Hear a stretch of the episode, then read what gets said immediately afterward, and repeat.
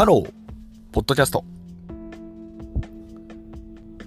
ちょっとじっちゃまのね、話してみたいかなと思うんですね。あの、基本的にこのポッドキャストね、もうほとんどそのおむすびチャンネルってところで、あの、お会いした方がね、あの、大半なのかなって思ってまして、それ以外の方っていらっしゃるんですかね。で、もしもいらっしゃったら、あの、よかったらお手紙いただければ嬉しいですね。あの、ツイッターの DM でもいいですし、またはその、ポッドキャストのね、あの、コメント機能があるので、よかったらね、ちょっと教えてください。すごく気になってます。で、えっと、まあ、もう多くの方がね、ご存知っていう前提でちょっとお話ししちゃうんですが、じっちゃまって人ね、まあ、投資家の、もともとそのアメリカでね、その機関投資家やられてて、そこから独立されて、で、コロナ禍においてね、まあ、非常にこう、なんていうのかな、SNS のバズというか、まあ、非常にこう、インフルエンサー的な側面も、えー、備えつつ、なんていうかこう、個人の影響力も爆爆上げしながら、その市場予想っていうところでね、かなりの多くのフォロワーを獲得したっていう方なんですよね。で、僕自身はね、もうめちゃくちゃ、なんていうのかな、もう感謝しかないっていう、まあそういう感じなんですけど、で、その方が、まあ、いわゆるそのおむすびチャンネルってところのあの出資者って形になってでそれをきっかけにしてねあの僕なんかはそのおむすびチャンネルってところに、えー、ちょっとなんだろうと思って入ってみて、まあ、その心はもうじっちゃまって人がねあまりにもなんか次の時代はこれだみたいなことをねずっと言ってたから まあ言ってみれば彼のマーケティングに僕はハマっただけなんですけど、まあでもその、それでもね、あの入ったっていうところがあって、まあ、その結果としてね、なんていうかその、おむすびチャンネルってところの構造は全くいけてないんですけど、でもその、その中でね、たまたま出会った皆さんっていうのは、まあ非常にこういい方というかね、面白い方がいらっしゃって、まあこのようにね、このポッドキャストを聞いてくださるような方もいらっしゃれば、ライブ配信でね、ちょっとお話しさせていただけるようになったりとか、でもっと言えばね僕は要はその発信するってことに対してすごくなんていうかまあ怖さみたいなものはあったんですけど、まあ、それがねその安全な環境でできるって話があったので、まあ、そこも加えてつまりねこんなポッドキャストをずっと続けられるようなライフスタイルを確立できたりとかまたね、そのこういう喋ることがね、自分ですごい好きなんだなって分か分かったこと、分かったとか、つまりそれはね、踏み出してみないと分かんない世界だったんですけど、その踏み出すきっかけっていうのを僕はじっちゃまにいただいたと思ってるんですよね。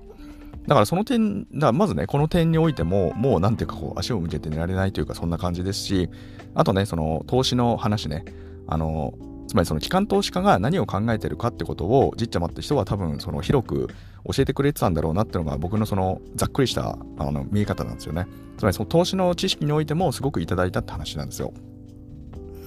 そのね、機関投資家って例えばその売る、なんで決算を見てるかって言ったらね、決算を失敗したらそこからバンバンバンバンずっと売り続けるとかね、まあそういう行動様式を教えてくれたりとか、ね、相場を知ったらしまい、つまりね、そのみんな夢希望、テーマが分かった瞬間、乖離的なところから仕込んでいって、で、すべてがね、その現実、夢から現実に変わった瞬間っていうのは、まあつまり売り時というかね、まさに現実売りって形なんですけど、まあそんなようなそのロジックでみんな動いている。だから折り込みってなんだろうとかね、折り込みってあるじゃないですか。まあ、みたいなそういうことをなんかこうすごく教えていただいたのかなと思ってなんかこうマクロに見るというか全体の構造として見るというか、まあ、そういうところのね立ち振る舞いみたいなところはまあマジでねめちゃくちゃ教えていただいてというかね、まあ、その一点が知れただけでもね僕はなんかもう本当にありがたいというか、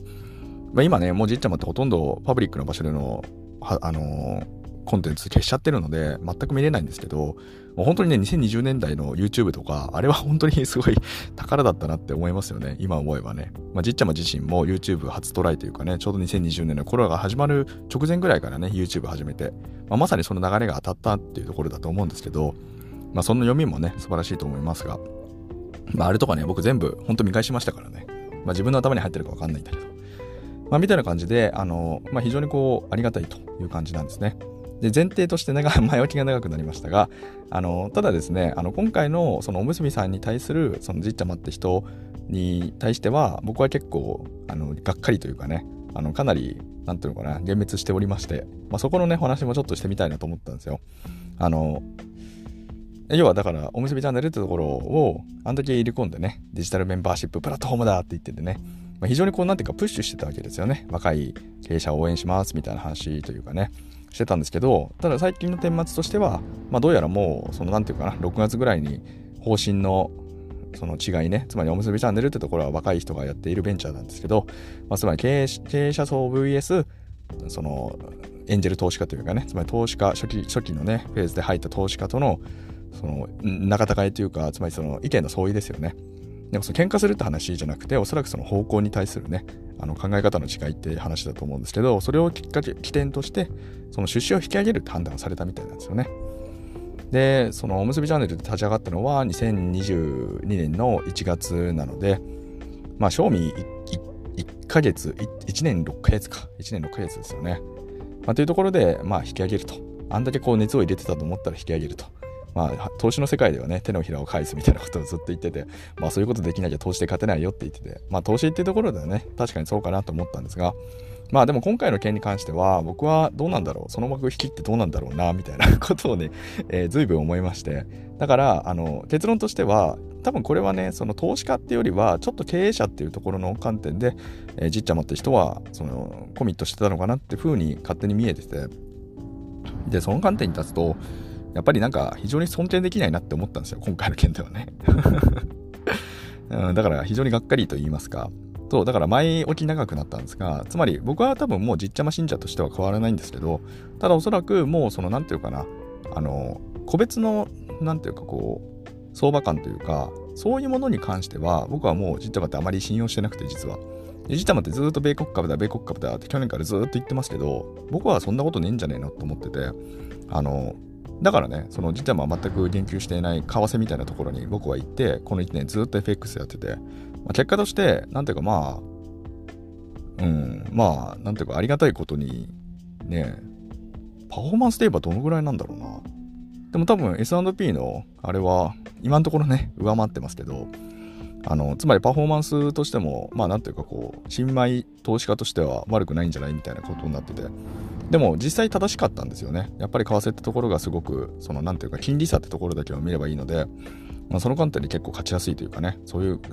側面がね、あったかもしれないですけど、まあ僕ね、そんなに そこまでがっつり乗れなかったんですけど、まあみたいな感じなんですけど、まあ要はその、なんていうのかな、そう、ま、相場感においても、今のところもう僕はじっちゃまって人はあんまりこう必要としてないというかね、今今の段階ですけどね、将来はわかんないですけど、まあだからつまり話を聞いてないんですが、まあでもなんていうかね、もう本当に今回のね、件で、その要は、なんていうかな、若者応援と思いきや、なんかいつの間にか抜けてて、そしてね、まあ要は、僕みたいな人結構ね、このポッドキャストいらっしゃると思うんですが、なんていうかその、ついてっちゃったのはもちろん僕らの責任というかね、僕らの判断じゃないですか。じっちゃまがいいよって言ったから入ってったっていうね。でも、なんかその、幕引きとして、なんかあまりにも何も、何？なんかこう、ステートメントもなしに、なんか自分のサロンに閉じこもっちゃって 話で、まあもちろん別にね、そんな発信者の自由なんで、そんな、ね、律儀にやる必要もないかなとは思うんですが、でもね、僕みたいな結構、なんていうのかな、結構なじっちゃま信者でも、結構今回の件はがっかりした人多いんじゃないかなと思って、で、ちょっとそれの、ね、留飲を下げる 効果もあるかなと思って、ちょっとね、このポッドキャストにしてみたんですが、そうだそうだみたいな感じでね、思ってくださる方がいるのかいないのかみたいな話なんですけど、うん、だから今回はね、そう、あくまでもその物事っていうのは全然ひひね。つまりいいものはいい、悪いものは悪い。で、そのなんか全体の、全体としてね、印象論として捉えないっていうのは世の中ね、すごく大事なあ製造戦略だと思うんですけど、まあそこで立てばね、全然ひひで言えばね、もうこれまでのじじっちゃまはぜぜぜぜぜって感じだったけど、もう今回のおむすびの投資を引く件に関してはひひひひひって感じで、まあ非常にね、幻滅しましたっていうね、まあそういう、なんていうのかな、じっちゃまに対する改めてのその印象というかね、まあそういう話をさせていただきました。えー、このチャンネルでは明日がちょっと楽しくなる IT というコンセプトで、IT ってのは私が100回拡大解釈した IT をお届けし、皆様の明日がちょっとでも楽しくなればという、そういうチャンネルになっております。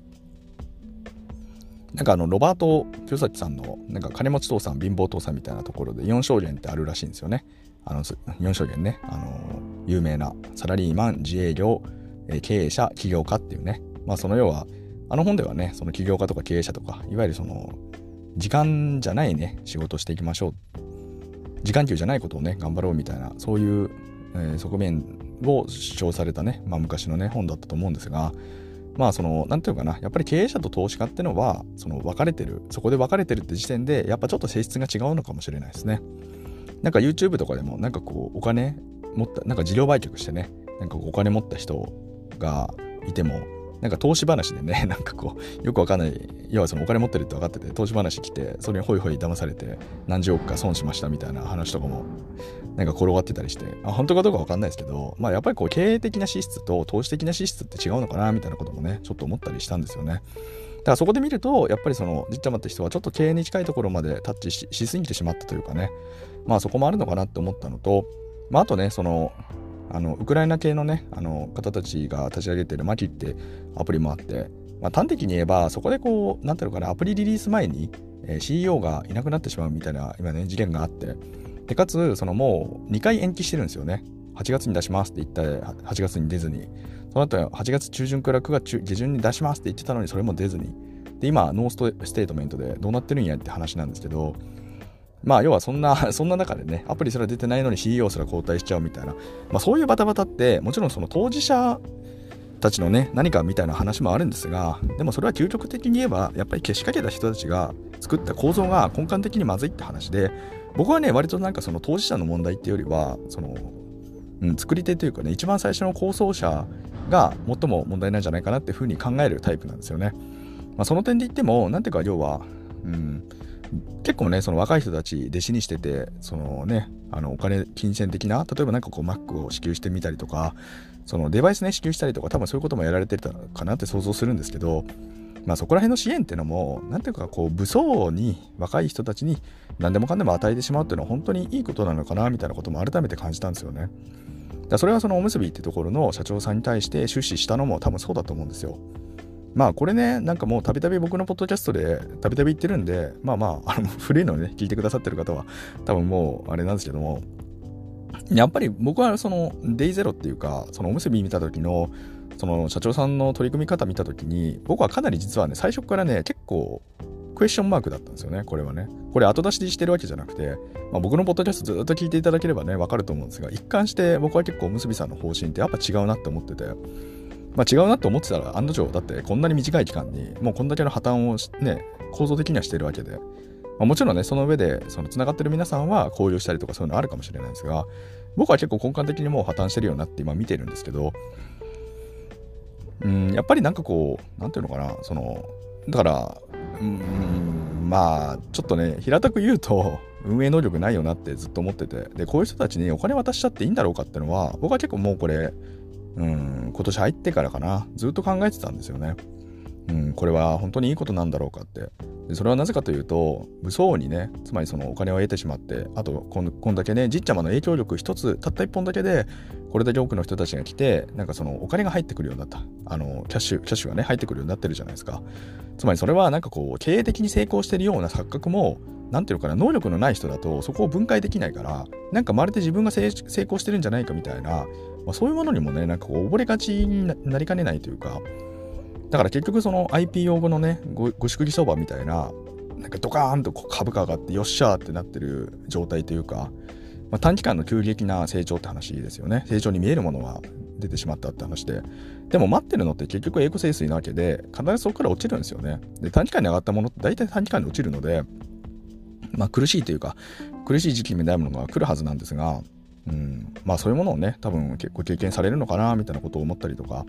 であとね僕みたいな人はもう、まあ、正直もう今あの方のもしもねお名前を見かけた時に仮に何ていうかサービスがあったとしたら僕は絶対使わないですしあとその何ていうのかなもう仮にね自分がなんかこう何か事業をねたまたまなんかうまくいくようなことがあった時にその時になんかそういう方と